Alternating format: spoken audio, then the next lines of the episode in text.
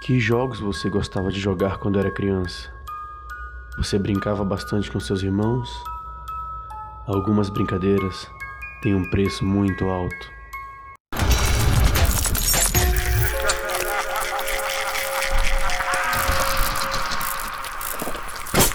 Submundo Terror.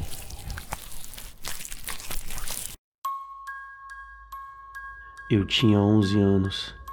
Meu irmão menor tinha 9. Kaique era muito apegado a mim. Esse era seu nome. Nós brincávamos muito todos os dias. Nossa brincadeira preferida nós mesmos criamos. Chamava-se Os Três Desafios da Morte. As regras eram as seguintes: escrevíamos seis desafios cada um em um papel, três fáceis e três realmente desafiadores. No total, seis fáceis e seis difíceis. Fazíamos tiras de papel com cada desafio e escolhíamos três. Éramos crianças, claro, que não íamos colocar desafios tão difíceis. Misturamos os papéis e tiramos. Os meus eram: primeiro, descer a escada da nossa casa com as mãos. Segundo, deixar o outro dar um tiro de airsoft em você. E terceiro, colocar a mão no ventilador de teto. Tranquilo, eu faço capoeira. Descer a escada só com as mãos vai ser moleza. Fui lá e fiz. Certo, próximo. Nosso pai tinha uma pistola de airsoft guardada. Como nossos pais tinham saído para fazer compras, entramos no quarto deles e pegamos. Kaique deu um tiro em mim. Uou, isso é legal, irmão, ele disse. Isso dói pra caramba, respondi. Certo, terceiro. Liguei o ventilador de teto. Coloquei a mão rápido para aquilo acabar logo. Aliás, eu sou muito bom nesse jogo.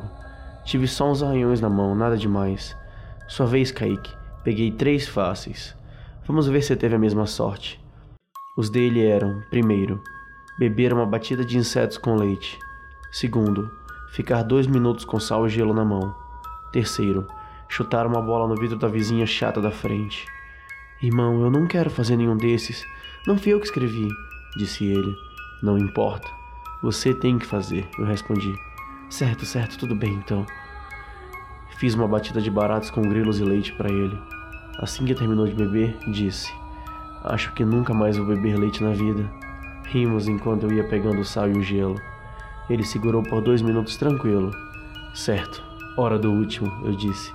Vamos lá, ele respondeu. Ele saiu correndo para a rua e sem olhar para os lados. Nossos pais estavam chegando, mas não viram Kaique. Bateram em cheio nele. Vi ele voar por dois metros antes de bater em uma árvore e quebrar totalmente a cabeça. Fiquei em choque. Não sabia o que fazer. Meus pais desceram desesperados. Meu irmão havia morrido e a culpa era minha. Eu escrevi aquela droga de desafio. Depois de algumas semanas, encontro meus pais enforcados no quarto deles. Não sei o que me manteve vivo, mas eu não me matei. Estou com 19 anos. Minha vida melhorou. Tenho uma namorada legal, moro na mesma casa. Não me pergunte por quê, era dos meus avós. Não posso abandonar ela. Tenho um trabalho. A depressão ainda me consome. Aqueles acontecimentos foram horríveis, mas eu sigo em frente. É sábado à noite. Chego cansado do trabalho e vou tomar um banho. Estava com uma sensação estranha. Fechei os olhos para jogar água no rosto. Senti uma respiração no meu pescoço. Tomei um puta susto e caí no chão assustado com os olhos ardendo. Minha visão estava meio embaçada, mas eu tenho certeza que vi uma silhueta de uma criança ali. Esfreguei os olhos rápido e não tinha nada. Pensei, é o cansaço. Uma boa noite de sono resolve. E me deitei. Acabei dormindo.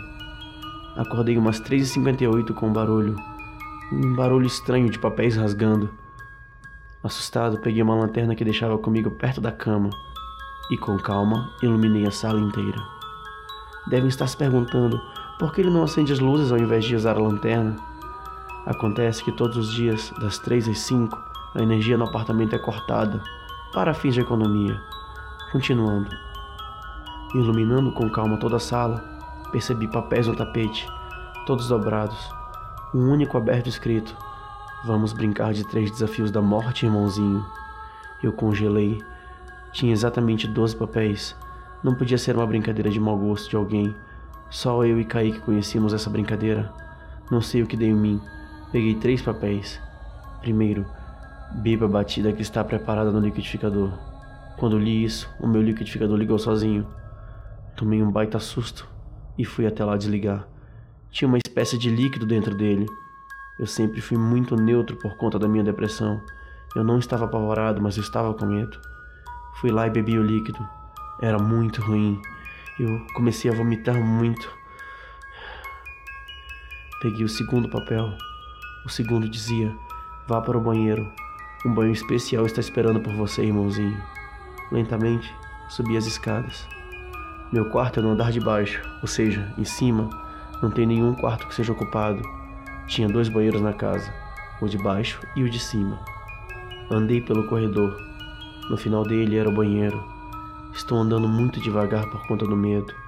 Sinto um vulto atrás de mim passando rapidamente, dizendo: Mais rápido. Começo a andar mais rápido. Estou no banheiro. Há uma banheira com água coberta de gelo. Em cima, um saco de sal com uma cordinha pendurada para puxar. Eu já entendi, digo entrando na banheira. Puxei a corda e a dor era insuportável. É como se estivesse ardendo em chamas. Saiu rapidamente de lá. Terceiro papel. Travei quando li. Simplesmente queria morrer ali. O desespero tomou conta de mim. Corro pra rua na esperança de pedir ajuda. Foi quando dei de cara com um caminhão. Fui arremessado, bati a cabeça na mesma árvore e vi o sofrimento chegando ao fim. Lembrei das palavras que estavam escritas no papel, claro como o dia. Estava escrito: Eu estou bem atrás de você. Gostaram da história Seres do Submundo? Não esqueça de se inscrever no canal aqui do Spotify. E se quiser, conheça também o nosso canal no YouTube. Acompanhe todas as atualizações na página do Facebook. Boa noite e bons pesadelos.